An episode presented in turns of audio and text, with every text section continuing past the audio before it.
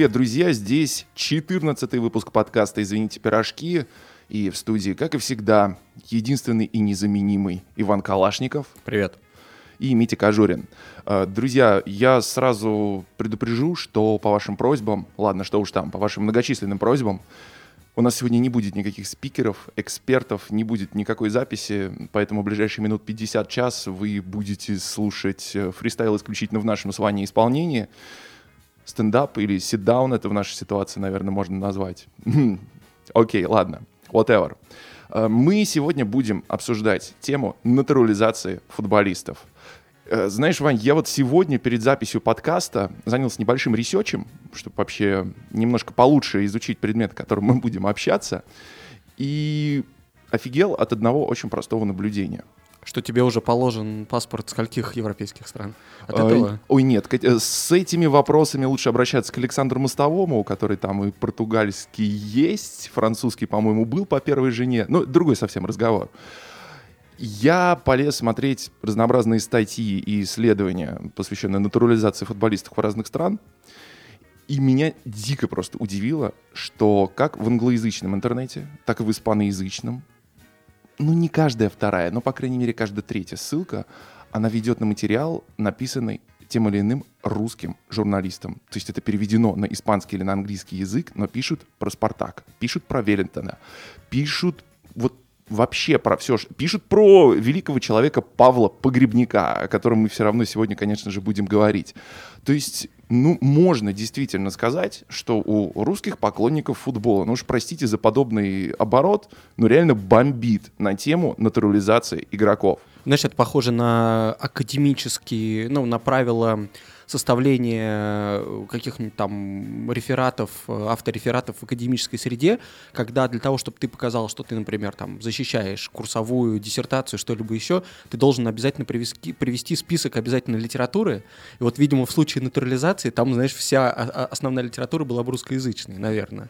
Это правда очень сильно обсуждается в- именно в русскоязычной среде и обсуждаются тоже, но по-другому в других языковых средах. Собственно, поэтому мы эту тему решили немножко раскрыть и посмотреть, как разные культуры футбольные и, Мгм. как сказать, культуры социальные, культуры разных стран на это реагируют, и вскрывает ли тут футбол какие-то проблемы общества, маскирует ли он их, наоборот, в данном случае, или вообще никаких проблем не создается. Такие примеры тоже, безусловно, есть. А Павел Погребняк, который вот фактически с автором этого подкаста выступает, Да, Паш, в Паша данном отжег. случае, да, он просто, в- как сказать, ворвался в информационное пространство, но не с забитым голом, ну, как, в общем, Да зачем такой фигней Да, заниматься действительно, уже? Ну, действительно, не- сколько не- можно? не начинал и не надо. Э, Вот. И э, он как-то сомнительно очень высказался по поводу того, что, значит, за сборную России не должны играть натурализованные футболисты, вернее, даже сказал, что темнокожий футболист Ну, Он России, отдельно наехал на Ари, Да. да. Э, Ну, вот, вот этот как раз ситуация нас в данном случае немножко подтолкнула к тому, чтобы эту тему обсудить. Мы редко берем какие-то насущные темы, но, кстати, эм, последний отзыв на наш подкаст в, э, в iTunes — кстати, оставляйте нам отзывы, мы это очень любим, всегда читаем, и вообще это классно способствует продвижению подкаста. Так вот, там последний очень развернутый отзыв, а как раз-таки в нем, обращаясь к нам, просили иногда разговаривать на актуальные темы. Мы, в принципе, подкаст немножко для другого задумывали, чтобы его можно было слушать и через год, там, два и так далее. Но актуальная тема, вот, здравствуйте, всплыла. Она просто злободневная, Вань. Но мне кажется, она была злободневной и позавчера, и вчера, и сегодня, и, к сожалению, завтра тоже будет. То есть э, мне не кажется, что мы свалимся в какой-то новостейный формат. Просто будем говорить э, о том, что нам нравится, как всегда, друзья, уж не обессудьте. Ладно, давай, собственно, стартанем с того вообще, с чего и как начиналась натурализация в европейских странах. В- Это дов- довольно естественный процесс, он напрямую связан с эмиграцией, естественно. Поскольку история современной Европы, вообще 20 века, больших войн, больших Сплошная перемещений народа, да, сплошная эмиграция, соответственно, естественно, это тоже так или иначе склад... сказывается на футбольных вещах. То есть люди переезжают из одной страны в другую, получают гражданство, не получают гражданство, начинают без гражданства играть за другую сборную. Ситуаций очень много, мы их даже рассматривать, наверное, уж супер подробно не будем, потому что они мало отношения имеют к текущей реальности, но вот Понятно, что раньше были правила такие довольно вольные, которые позволяли таким людям, как, например, Альфредо Ди Стефано, сыграть аж за четыре сборных. Мгм. То есть он, соответственно, играл за Колумбию, Аргентину. да, причем Колумбию, как бы, когда это вне зоны э, юрисдикции ФИФА она находилась, когда там безумные люди э, на огромные деньги строили свою лигу, в общем, с блэкджеком. И, и он еще успел сыграть один матч за сборную Каталонии в качестве гест-стара вместе с э, Кубалой и, общем, Если уж, ты другими... это- если уж ты эту тему поднял, Ди Стефано вообще изначально в Барсу должен был переходить, а не в Реал. Да, в- я имею в виду, что вообще выбор такой, знаешь, в общем, а, ку- а куда еще? Либо в Барсу, либо в Реал. Вот, поэтому многие... Как раз-таки, мне кажется, вот тоже, опять же, Нет, слушай, это Э, 50-е были, но все-таки Барса на тот момент это клуб э, несопоставимый по уровню с Мадридом. ну да, я просто к тому, что эм, тогда, наверное, рассматривать эту возможность перехода туда или туда, наверное, тогда это было даже менее принципиально, чем сейчас. И уж смена национальных сборной совсем не была при- принципиальной. Там, не знаю, тот же Пушкаш, который вместе чуть ли не со всем этим венгерским гонвидом не вернулся с какого-то выездного матча Еврокубков в, к себе в Будапешт, потому что туда советские танки въехали, и потом осел в Испании, а другие игроки в других. Ну ты Ласло России. Кубалу еще тоже не... Кубала тоже, тоже за э, Каталонию обиж- играл. Тоже четыре Он сборные. играл за Барсу, кстати. извини, памятник ему перед Камп Ноу стоит на минуточку. Да. А, э, тоже четыре сборные, кстати. Ч- Чехословакия, Венгрия, Каталония, Испания, собственно. Ну, Каталонию не будем считать, но окей. Просто хороший Это каталонцы факт. тебе сейчас зачтут. что, да, Хороший факт для викторины.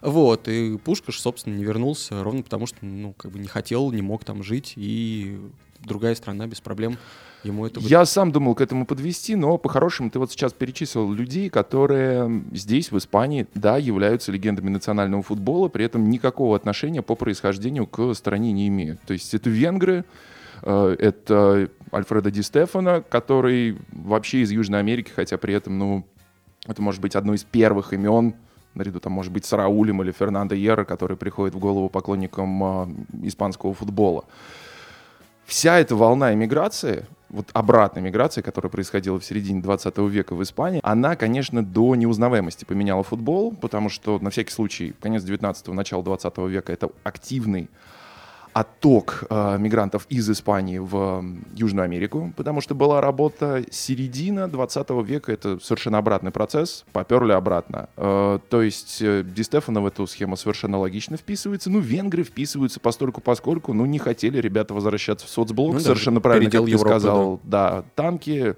какой-то 55-й год был, по-моему, если я правильно помню. В любом случае возвращаться ребятам было особенно некуда. Так вот, э, я полез как раз перед выпуском, я тебе уже говорил сегодня, посмотреть, а сколько вообще натурализованных футболистов было в сборной Испании. И что-то там я насчитал в районе 40 или 41 человека. То есть цифра очень серьезная. Страна действительно многонациональная, интернациональная. И, конечно же, Испания, в силу того, что она империя, так же, как мне кажется, что и в ситуации с Англией, у нее действительно было огромное количество людей, которые со всего мира стекались и в итоге стали за нее играть. Э, В Англии это, кстати, как происходило, Вань? В Англии еще больший размах. Вот, то есть там даже не было... Там э, никогда не было такого, что общественность, болельщики или кто-то еще массово выступали бы против какого-то футболиста из-за того, что он, мол, не англичанин и не должен за сборную играть. Были немножко другие причины. Вот именно к национальности, к гражданству и так далее претензий не было. Понятно, что подожди, подожди. в Были серьезные 70-х претензии к цвету расизм. кожи. Именно. И не только в 70-х, и позже. Именно поэтому я хочу эти две причины разделить. Во-первых, расизм сам по себе явление, которое в данном случае направлен, как бы, ну, это дискриминация, ксенофобия и претензии, скажем так, к цвету кожи. И люди людей не принимали не потому, что они, у них паспорта нет, да, британского, или они не могут играть, или они по-английски не говорят, или еще что-то. Это просто самое, эм, как это по-русски это называется, просто базовая ненависть, да, к- вот.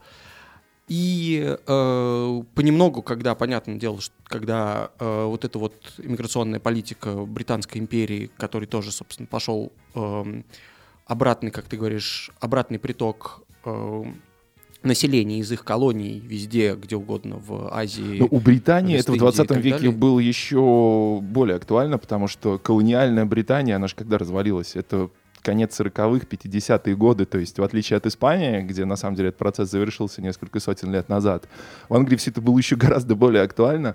Причем, знаешь, меня что в свое время удивило, есть, конечно, совершенно на поверхности находящиеся примеры игроков, которые выступали за сборную Англии, но родились в других странах. То есть Джон Барнс, например, или да. Оуэн Харгривс. А, но или Стерлинг. Или Рахим Стерлинг, Просто, да. если кто-то не помнит, где родился Джон Ко... Барнс, он тоже родился на Ямайке. А, Рахим Стерлинг совершенно верно. Да. Тоже в детстве мечтал осуществить мечту Усейна Болта, как потом выяснилось, и угу. выступать за сборную Ямайки. Да. Но среди этих имен я, к удивлению, обнаружил Терри Бучера. Да, он родился, по-моему, в Сингапуре. В Сингапуре, Гонконге, совершенно да? верно. Да. да. Ну, то есть это такой, скорее, mm-hmm. бюрократический, юридический момент. Но номинально, да, на самом деле, эм, Терри родился в Сингапуре, где на тот момент работал его отец.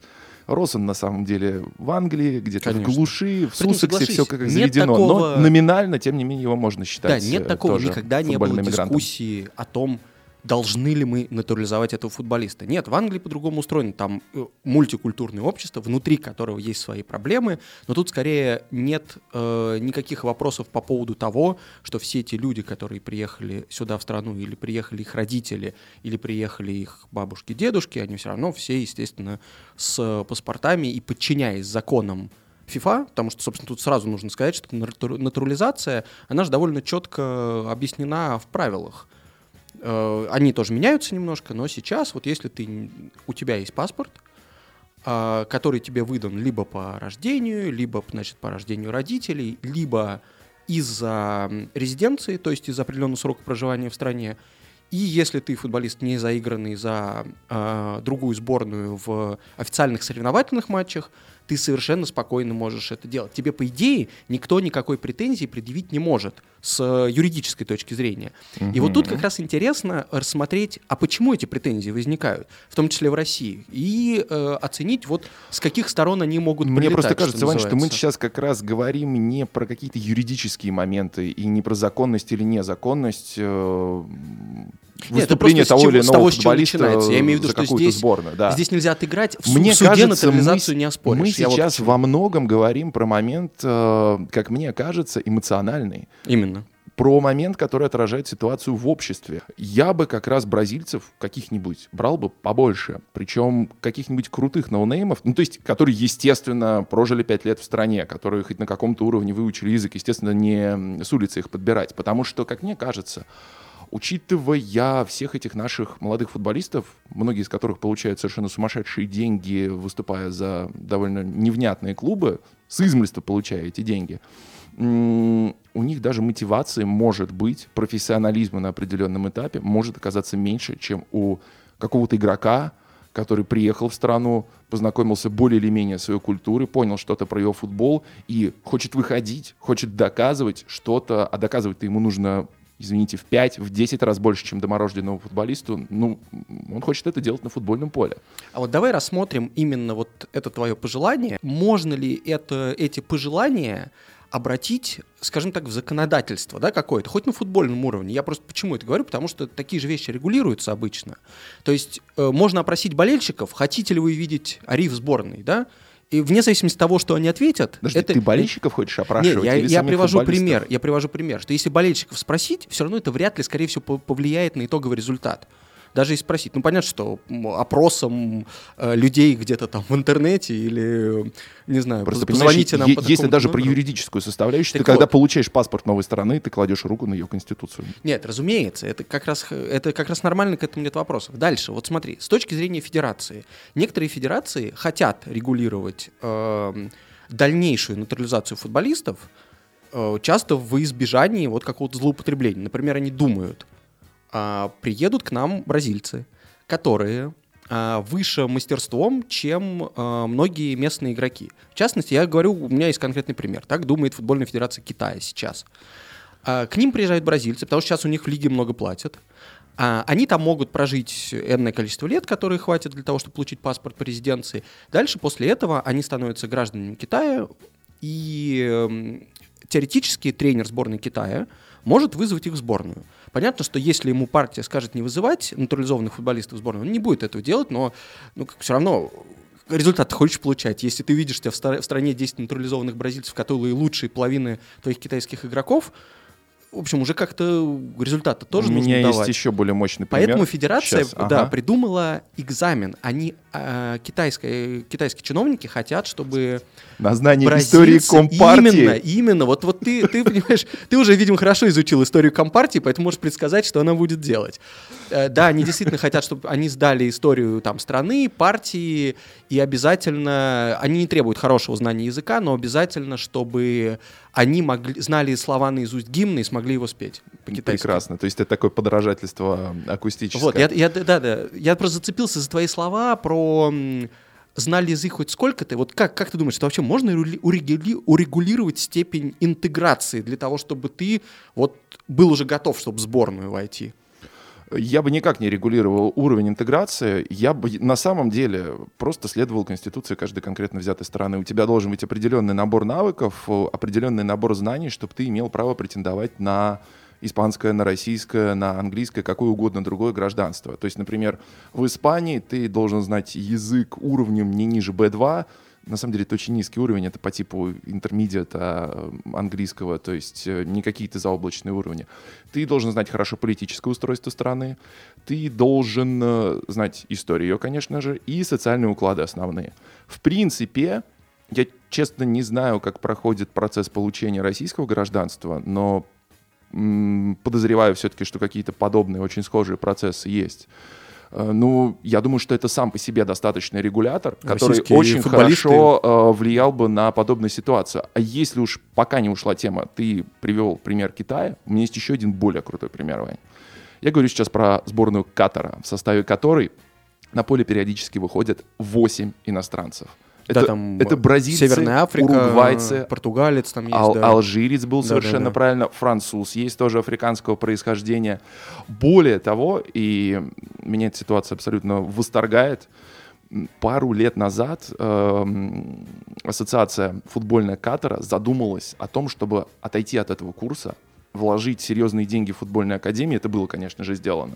Учитывая в особенности наступающий чемпионат мира 2022 года, но на тот момент главный тренер сборной Катара, Хорхе Фасати его зовут, он э, сам по гражданству уругваец, он сказал, что он просто уйдет моментально из сборной, если федерация поменяет свои планы, поменяет свой вектор развития и действительно станет э, в первую очередь делать эм, акцент на местных футболистов, потому что он сказал, местные, господи, да мне нафиг не нужны местные, мне нужны крутые футболисты, которые по мячу попадают. А на Вот. каком языке они говорят?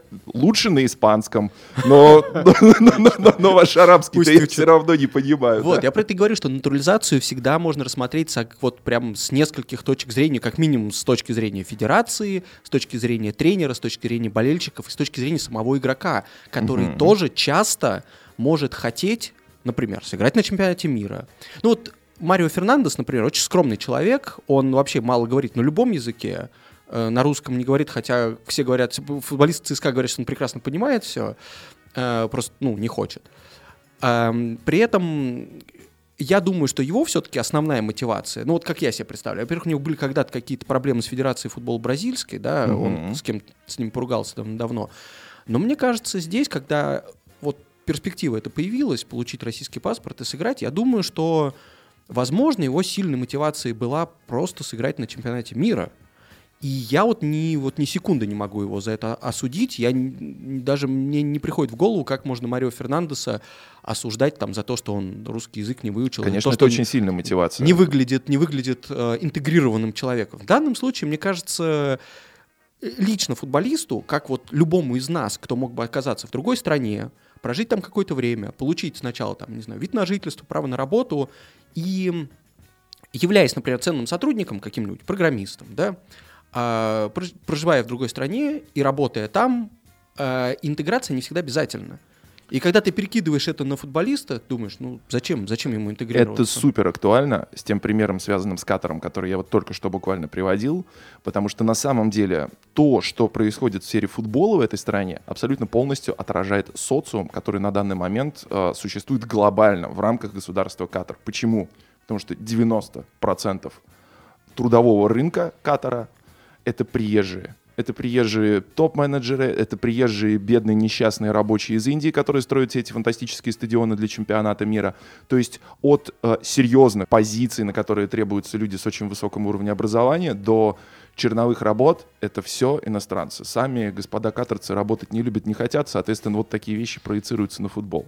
Ну, таким образом, соответственно, этой стране, наверное, хоть как даже никаких вопросов к натурализации в принципе быть не может, потому что оно, как ты сказал, это Можно спорить с самым социальным устройством государства Катар, но это уже глобально Нет, ну, к футболу отношения не имеет, и, конечно же, этим заниматься не буду. Э, мне запомнился случай, эм, как сказать, препятствия натурализации, но не со стороны той страны, э, куда человек пришел, за кого он хотел играть, а со стороны, с той стороны, которая его отпускала.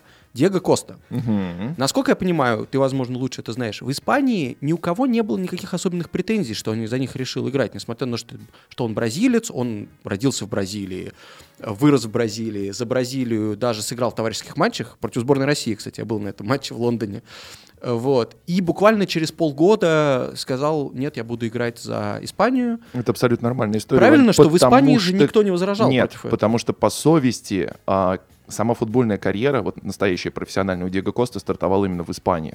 Он же до Атлетика Мадрид, э, где там, господи, в Аликанте, что ли, успел поиграть? Ну, в общем, в каком-то днищенском клубе ничего у него там не получалось. Когда он оказался в Атлетике, ну, тоже нельзя сказать, что у человека сразу пошло. Это потом он начал голы пачками закладывать.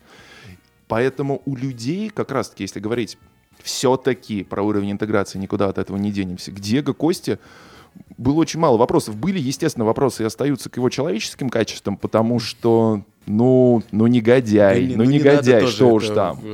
Однако, когда негодяй играет за тебя, а не против тебя, ну, пресса у него в этой стране сразу почему-то вот, становится мне лучше. Забавно было, что единственные люди, которые пытались предъявить Косте что-то на тему того, что он не испанец, это болельщики Мадрида, болельщики мадридского Реала, соответственно. Бризон, ну, они конечно. ему кричали, ну просто понятно, что в матче, когда играли Реал с Атлетико, они кричали ему, Коста, ты не испанец, ну просто чтобы вывести из себя, как это всегда делают. Это Мне кажется, не против, против Лома нет его. приема, потому что, по моим ощущениям... Он только радовался. Да, наверняка. Коста наряду с такими людьми, как Златан или Мауринью, они просто подпитываются негативом, который обращен в их адрес. Очень Поэтому это... Так вот, кто возмутился? В Испании не это возмутился Это было глупой задумкой. Ага.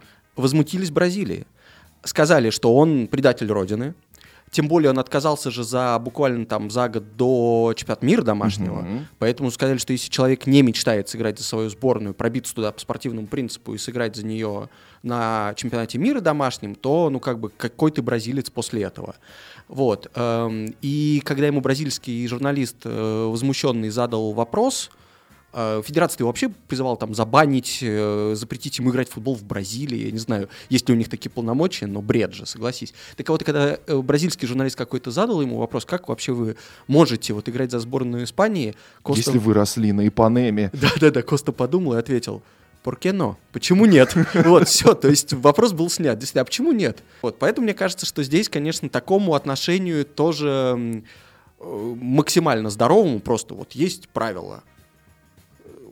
Можно их соблюсти, получить паспорт, прийти в сборную, оказаться сильнее других людей, играть за нее. Нет никаких проблем. Но поскольку мы говорим о нюансах, тут тоже интересно вспомнить какие-то вот э, события, которые а, привели к каким-то важным футбольным перестройкам. Вот ты сказал, что Федерация Катара хочет развивать сейчас э, своих футболистов, академии строить. Была такая мысль, да. которую но, быстро затоптали. Но, кстати, вот сейчас же они выиграли э, Кубок Азии недавно. И это был их первый вообще большой успех за всю историю. И там больше, значительно больше половины игроков местные. Понятно, ну, что там составы ослабленные. они все-таки вложили, они все-таки вложились в развитие инфраструктуры Разумеется, детской, да. поэтому свои результаты, хочешь не хочешь, это все-таки дает. Вот. А есть и более крутой пример, когда э, неудачные попытки натурализации привели к э, просто монументальной, фундаментальной перестройке подготовки э, юношеских системы подготовки футболистов и в том числе интеграции людей, которые из других культур, детей иммигрантов и так далее. Я сейчас говорю про сборную Германии. Потому что у них в конце 90-х, начале 2000-х был такой единственный провал да, в mm-hmm. выступлениях. Соответственно, в 98-м вылетели от хорватов, э, а в 2000-м заняли на Евро последнее место в группе. Да. Проиграли Англии, что-то с Румынией, по-моему, ничего сыграли, там был какой-то кошмар, португальцам проиграли. Только Оливер вот. Бирхов свой великий гол 16 метров забил головой, как сейчас помню. Э, вот. Э, по-моему, он единственный был. в общем, короче, и с Бирховым в паре. Э, Бирхову было за 30 тогда. Бирхов уже нормально за 30 был. Кирстона вызвали в сборную, который Ульфа, еще да, старше, да, старше да, Бирхова. И в пару ему э, искали нападающего какого-то и не могли понять, где он. Вот не было. И они в итоге решили дать, эм, вернее, уже было немецкое гражданство у... У Фредди Бобича? Или Нет, у э, игроки бразильского происхождения его звали Паул Ринг. Такой был. Да, был такой персонаж, конечно. И он сыграл, по-моему, один матч в основе, в, один матч на замену вы, вышел. В общем, ну, неудачно. Вся его карьера в сборной сыграл матч 13, что ли, что-то в этом роде за несколько лет. Она была откровенно неудачной. И перед этим еще был еще более абсурдный пример. Человек, который даже и в первой сборной не, не дебютировал, хотя был на подходе э, южноафриканец Шон Данди. Он еще в Ливерпуле mm-hmm. там тоже ничего да, не да, смог. Да. Вот. И вот их часто Паул Ринг и Шона Данди э, называют примером вот для того, чтобы Германия подумала, зачем нам натурализовывать второсортных футболистов, ну ладно, хорошо, второсортных, э, не буду исправляться, не лучше ли, тоже учитывая, что чемпионат мира в 2006 там где-то на горизонте, не, не лучше, лучше ли... ли натурализовывать крутых футболистов? Вроде Мирослава Клозе, вроде Лукаса да. Подольски, вроде Джерома Балатенга. И желательно в восьмилетнем возрасте. Надо сделать так, чтобы те люди, которые попадали в немецкую футбольную систему, неважно абсолютно откуда, э, родители их переехали, сами не родились здесь и так далее, чтобы все э, потенциальные молодые таланты были в одной системе, она работала, готовила этих людей, и тогда, в общем, уже вопросов не будет. Вопросов, вернее, не будет до тех Вань, пор, пока... я бы с тобой здесь поспорил, потому что, как мне кажется, все-таки иностранное присутствие в сборной Германии довольно мощное. Да, конечно же, никто, а что значит никто, никто не... Слушай, ну, поляков, извини меня, ну сколько? Ну, нет, это... Это ну, я слушай, еще не всех перечислил, не ино... Это говоря. не иностранцы, это немцы все очень условно в этом мире, я тебе честно скажу. Это раз. Два, Вань. А, все-таки, мне кажется, да, у тебя важный поинт на тему развития детско-юношеского футбола. Этой программы, которая в Германии все-таки, по-моему, стартовала после 2000 а не 2004 года. По-моему, с 2000 года Нет, начала 2000 работать. я говорю, Евро 2000 было. А, да, мне да. показалось, ты 2004 не, сказал. Не, не. не суть, окей. Uh, но мне кажется, что эти вещи просто идут рука об руку. И обрати внимание на нынешнюю сборную Германии. Она далеко не так хороша сейчас, как это было, ну, еще в 2014 году, например, чтобы далеко не ходить, да. То есть, э, если мы посмотрим на последний чем, на что там показали немцы, на... Ну, слушай, ну это так, тактический момент, это не момент, они же по... Германия продолжает готовить и выпускать в огромных количествах качественных футболистов. Испания продолжает. Разумеется. По поводу Германии, Гер, Германии классных футболистов дофига, но мне все-таки сейчас э, кажется, сложилось, по крайней мере, такое впечатление за последние несколько лет, что общий-то уровень немножечко как-то, Вань, забуксовал. Слушай, в том, что кажется, касается ты, Германии, ну... по крайней мере, на уровне Бундесманшафт. В 2017-м еще немцы выиграли абсолютно все на всех возрастна... возрастных уровнях. Э, ну, провал... Но сейчас пришла даже Англия на смену. Э, это, это хороший пример, э, тоже вряд ли материализуется во что-то во взрослом футболе. Я как даже как, как латентный болельщик сборной Англии все равно до сих пор не верю, что они способны будут что-то выиграть. Я скорее о том, что э, уроки натурализации или опыт натурализации может внезапно привести к появлению какого-то другого противоположного решения, угу. где будет сказано, что типа неважно абсолютно как бы нам не нужно пытаться кого-то затащить в сборную откуда-то, дождаться счастливого случая, пока в, сбор... в стране появится незаигранный бразилец, э, который превосходит любого такого же игрока на нашей позиции. А нужно создавать систему, попадая в которую любые люди абсолютно проходят и становятся готовыми футболистами, которых воспитала данная школа футбола, и здесь уже никакого вопроса по натурализации не возникнет. Сказали немцы и взяли какао. Ну да, тоже был, был какой-то, так сказать, проскок. Тем не менее, слушай, понятно, что э, тот поворот, который произошел в этот момент, он на немцах очень-очень хорошо сказа- сказался. А вот э, что интересно, говоря о школах подготовки, да, это когда система работает, но люди потом, выросшие в немецкой футбольной системе, в голландской футбольной системе, во французской футбольной системе, потом едут играть за другие сборные. Ну да, голландская, французская, мне кажется, в этом списке даже более важные, чем Германия, потому Да, что, 100%. конечно, огромное количество африканских стран питаются за счет э, французов, за счет Голландии. Ой, да, я думаю, многие люди могли бы уехать в Суринам. Ну, слушай, я тут, кстати, с дичайшим интересом выяснил, оказывается, А, что... да, А, да, э, с да, дичайшим расскажи, интересом выяснил, что ни Эдгар Давидс, ни Франк Райкард в свое время, даже если вдруг с какого-то перепоя захотели бы играть за сборную Суринама, они бы не смогли это сделать. Знаешь почему? Почему? Потому что для того, чтобы играть за сборную Суринама, ты, зараза, должен играть э, в футбольном чемпионате Суринама. Слушай, я Если такое ты- только про Кубу Если слышал, ты обалдеть. легионер, ты идешь нафиг по определению, каким бы, какие бы достижения у тебя Потрясающе. не были. Слушай, я, я первый раз слышу, я знаю такое про Кубу, потому что сейчас там э, один кубинец с Норвичем рвется в премьер-лигу, и он, и он рад из-за того, что он будет первым кубинцем в премьер-лиге, скорее всего, но его не позовут сыграть за сборную, потому что, ну, во-первых, он, наверное, боится, что не вернется оттуда, хотя сейчас это уже, уже вроде проще. А во-вторых, конечно, главная штука в том, что он должен быть, да, он должен в местном чемпионате играть. Если мы косвенно вот таким образом затронули уже эту тему, давай чуть-чуть отдельно поговорим про лимит. Лимит на легионеров, который, как мне кажется, убивает футбол не только в России, но даже в некоторых других вполне себе европейских странах, где это существует. И вещи, как мне кажется, ну, напрямую связаны с процессом натурализации, потому что ты не можешь противостоять глобализации. Весь мир смешивается. Э, Везде абсолютно происходит диффузия.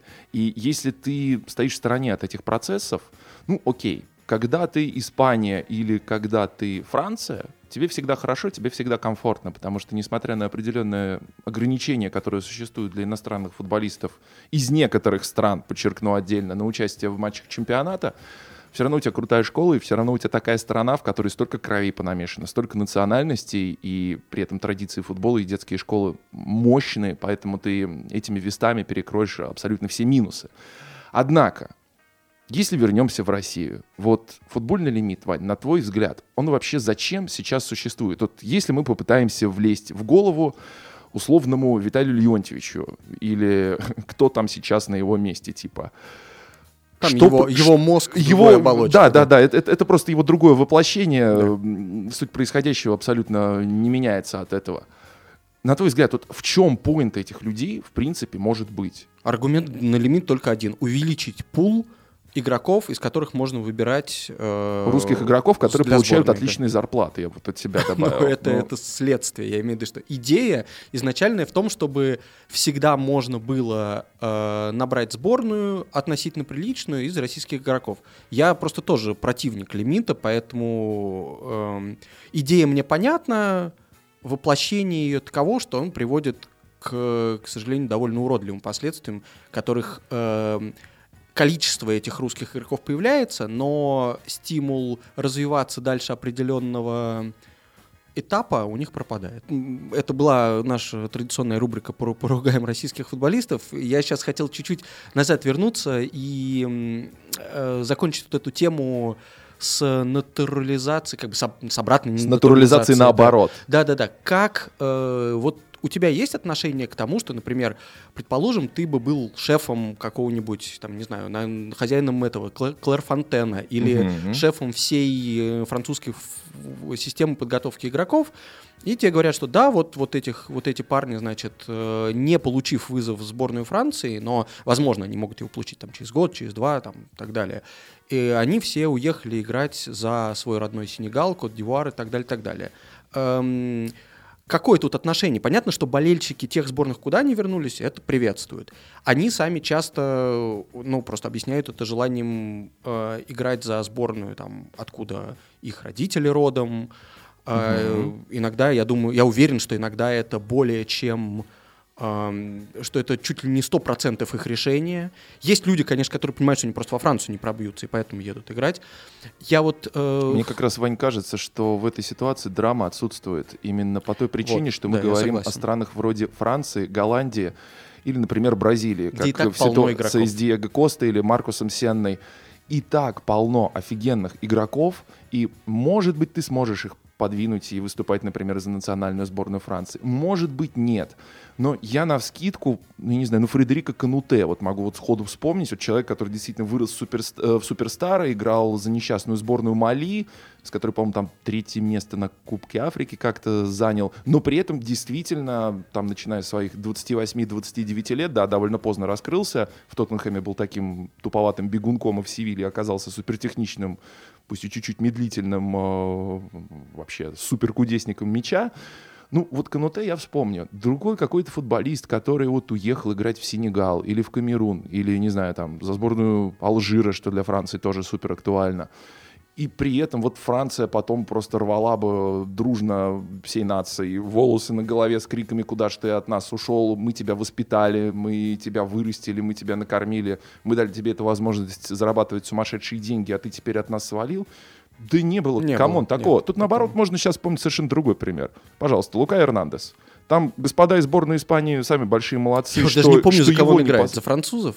Он выбрал Францию, да? Чемпион, Просто чемпион мира. Я запутался абсолютно в да, этих да, братьях и в их клубной принадлежности. Нет, там один пока, тоже. у одного пока в Реале все плохо, а другой, собственно, уже перешел в Баварию. Ну, Да, летом да, да, перейдет да. официально. И да, за сборную Франции провел весь чемпионат мира, так что золотая медалька. И перстень от поля Погба у него тоже имеется, конечно же. Да. Э, Я однажды в своей жизни потратил два часа на просмотр фильма про Барака Бусуфа. Не спрашивай меня, как это получилось, я жалею об этом времени. Вот, но тем не менее, э, там вот как раз был такой эпизод, когда э, его спрашивали, как он родился в Амстердаме, был в Академии Аякса, потом, значит, соответственно, поехал по всяким арендам и так далее. И играет он за сборную Марокко, где он даже не то чтобы часто бывает. Но э, там в фильме как раз раскрывался тот момент, что он, э, приезжая в Марокко, он как раз таки говорил, что несмотря на то, что у меня там нету ни, ну, друзей особенно, Мгм. э, ни родни, потому что, я так понимаю, она вся переехала в Бельгию в Голландию. Он говорил, что он ценит, так сказать, свое происхождение, и единственный способ для него выразить эту благодарность — это сыграть за сборную. Мгм. Ну, в общем, вполне достаточный резон, но это нас все подталкивает все равно опять к мысли, что если у тебя есть система подготовки игроков такая, что ты можешь и отправить этих игроков в другую страну, и иметь 3-4 состава, включая на каждую там сборную каждого возраста и так далее, у тебя проблем натурализации вообще возникать не будет. Но при этом, мне кажется, реально удивительным, в особенности в ситуации с Эрнандесом, когда сборная уровня Испании упускает такого футболиста, который, безусловно, вот без всяких оговорок ей бы очень пригодился, потому что как там развивалась ситуация, на всякий случай напомню. А, Эрнандес неоднократно во всех интервью говорил, что он хочет играть за Испанию, что он долго думал, кем он себя ощущает, французом или испанцем, понял, что испанцем. И он весь прошлый сезон вот буквально уже клянчил. Вызовите меня в сборную, вызовите меня в сборную. Он честно заслуживал этого. Что сделал Хулин Лапитеги? Не сделал ничего.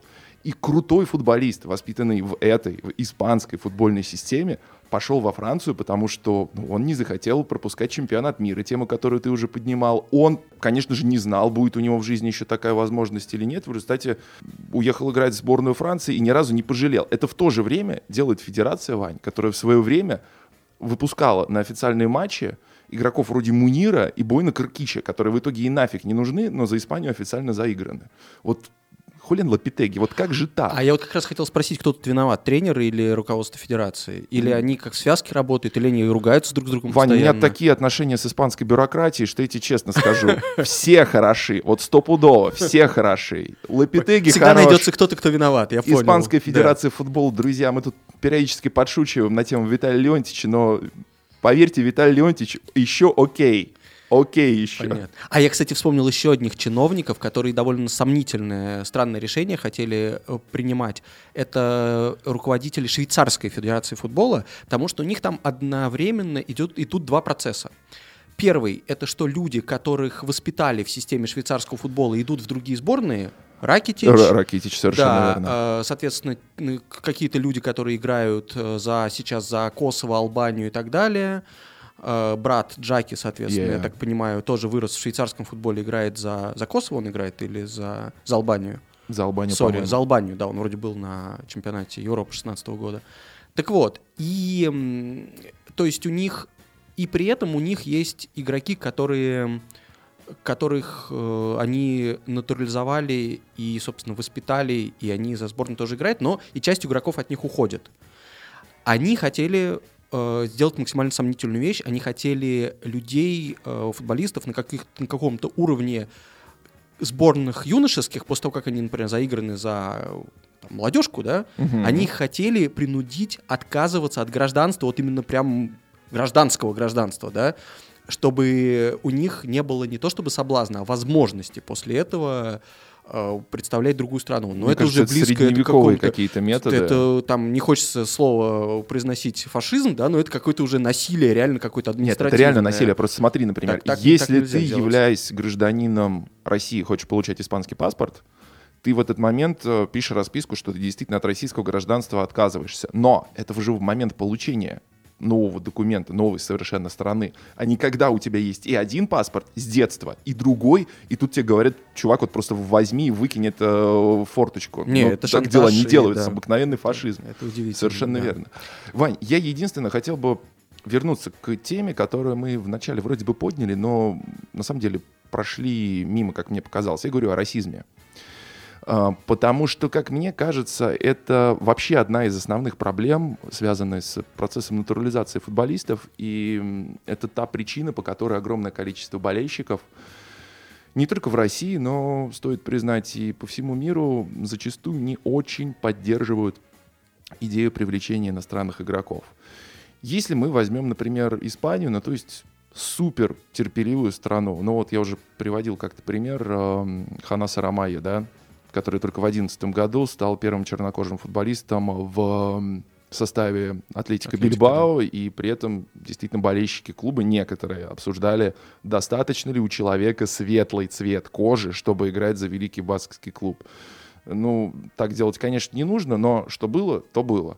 Несмотря на весь этот огромный просто список эм, иностранных футболистов, которые на том или ином историческом этапе выступали за сборную Испании, чернокожих футболистов всего шесть в этом списке. Чернокожих, неважно, с испанским паспортом изначально или нет, потому что там и, э, конечно же, Маркус Сенна, там э, Катанья, великий нападающий футбольного клуба, Крылья Кры- Крылья Советов. Советов, конечно же, там Иньяки Уильямс, а первым человеком, который примерил футболку Ларохи, был Висенте Нгонга.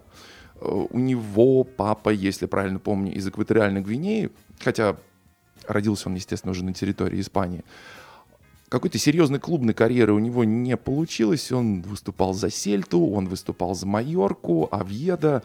Пик его карьеры пришелся за игру в составе Валенсии, но тоже нужно было понимать, это были 90-е годы, то есть еще до прихода Эктора Купера, поэтому Валенсия на тот момент была клубом симпатичным, с характером, но не более.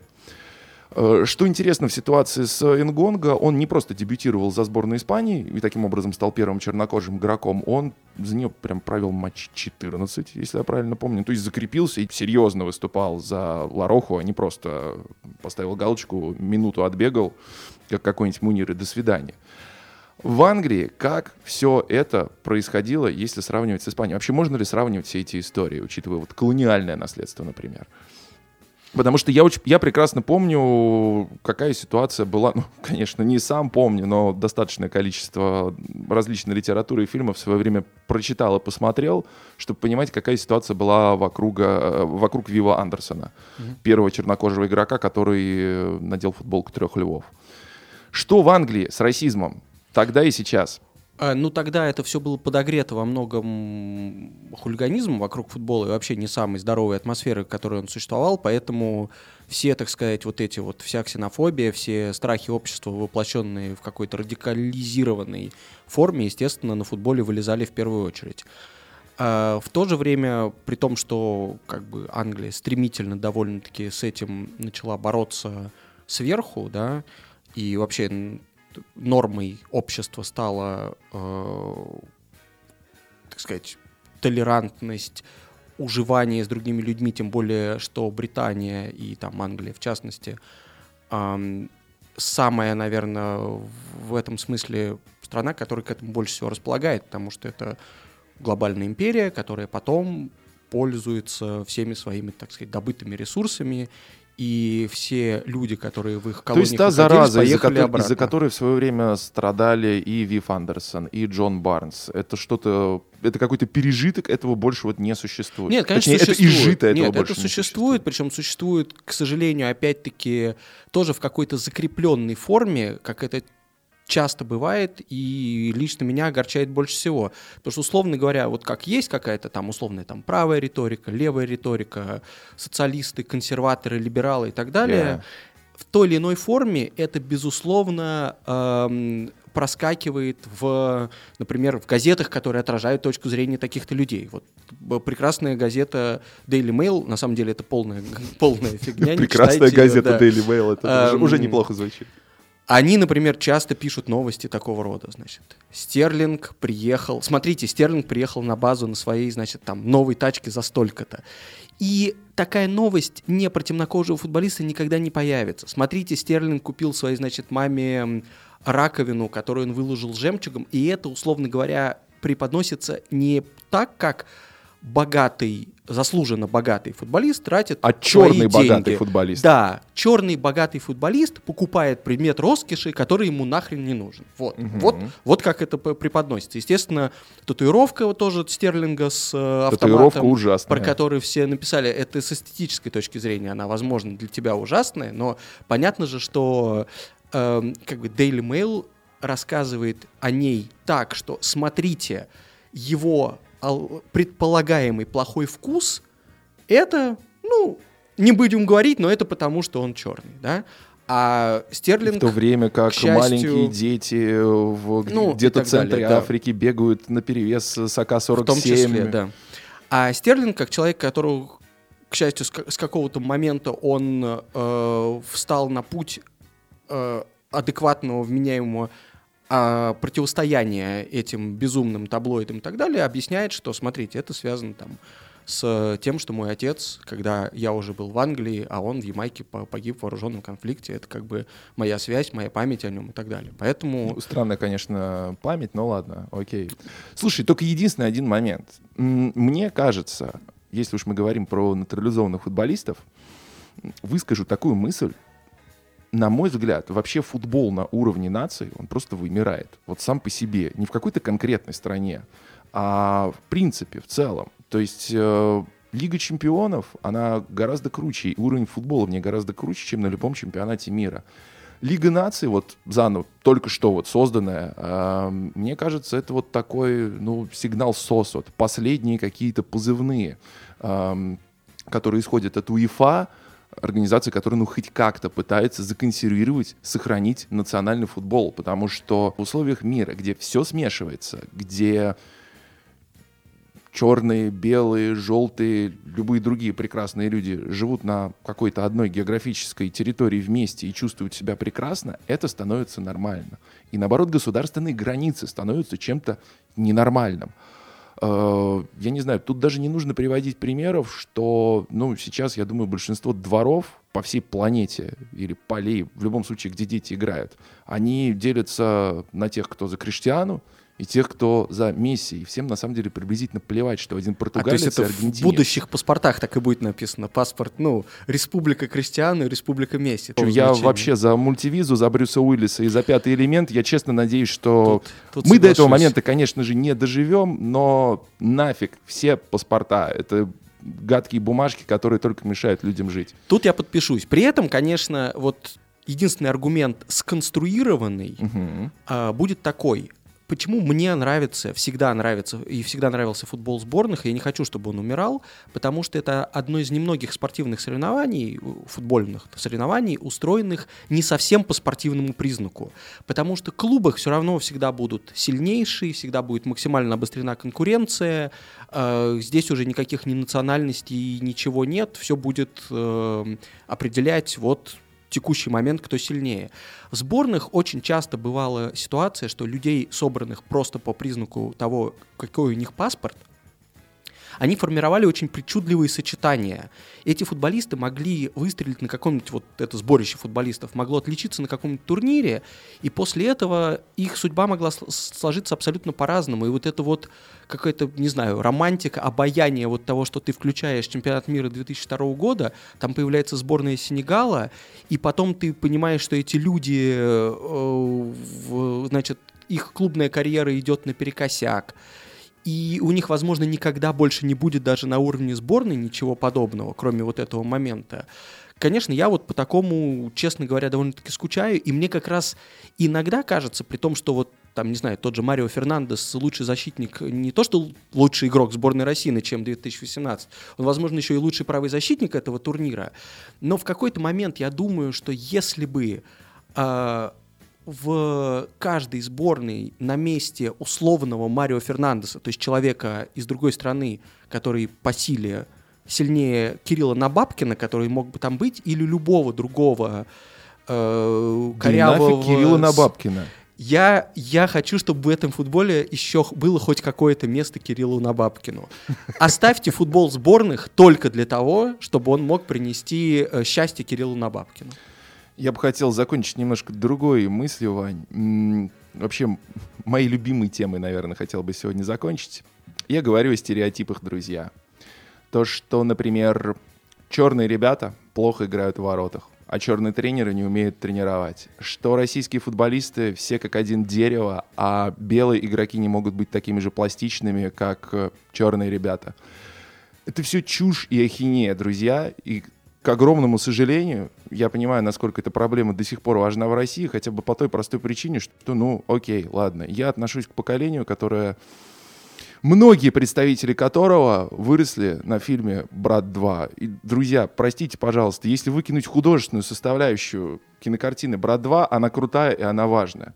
Та мысль, которую считывает в ней ее публика, обычная русскоязычная публика, это полный отстой. Данила, главный герой Бандюга, к сожалению, это вот тот эталон, э, тот персонаж, на котором выросло целое поколение, и это неправильно, и так не должно быть. И опять же таки, если мы вспомним эту кинокартину, которая реально ну, невозможно просто повлияла на социум в России в целом, ну, не с чем сравнивать, реально не с чем по влиянию. Там же и расизм, и сексизм, и мачизм. И, и это если уж говорить, кроме отрыва от главного персонажа. Поэтому, друзья, давайте как-то, наверное, все постараемся быть более гибкими, более добрыми, в конце концов, и ко всем относиться с пониманием. Конечно же, относится это и к игрокам, которых натурализуют для того, чтобы они играли за разные, прикольные, классные сборные, к которым, конечно же, команда России тоже относится. Продолжайте слушать нас на всех платформах, где вы слушаете подкасты. Apple Podcast, Spotify, Google Podcast, э, YouTube – на сайте sports.ru, конечно же. И оставляйте нам отзывы, пишите нам вопросы, мы их читаем, с удовольствием на них ответим. И, и, напом... и напоминаю, друзья, что нас еще можно поддерживать на платформе Patreon slash Pies. За любой доллар даже мы будем вам очень благодарны, потому что это помогает нам делать этот подкаст, и это помогает делать нам его, кроме всего прочего, лучше. Здесь были Митя Кожурин. Пока-пока и Ваня Калашников. Пока.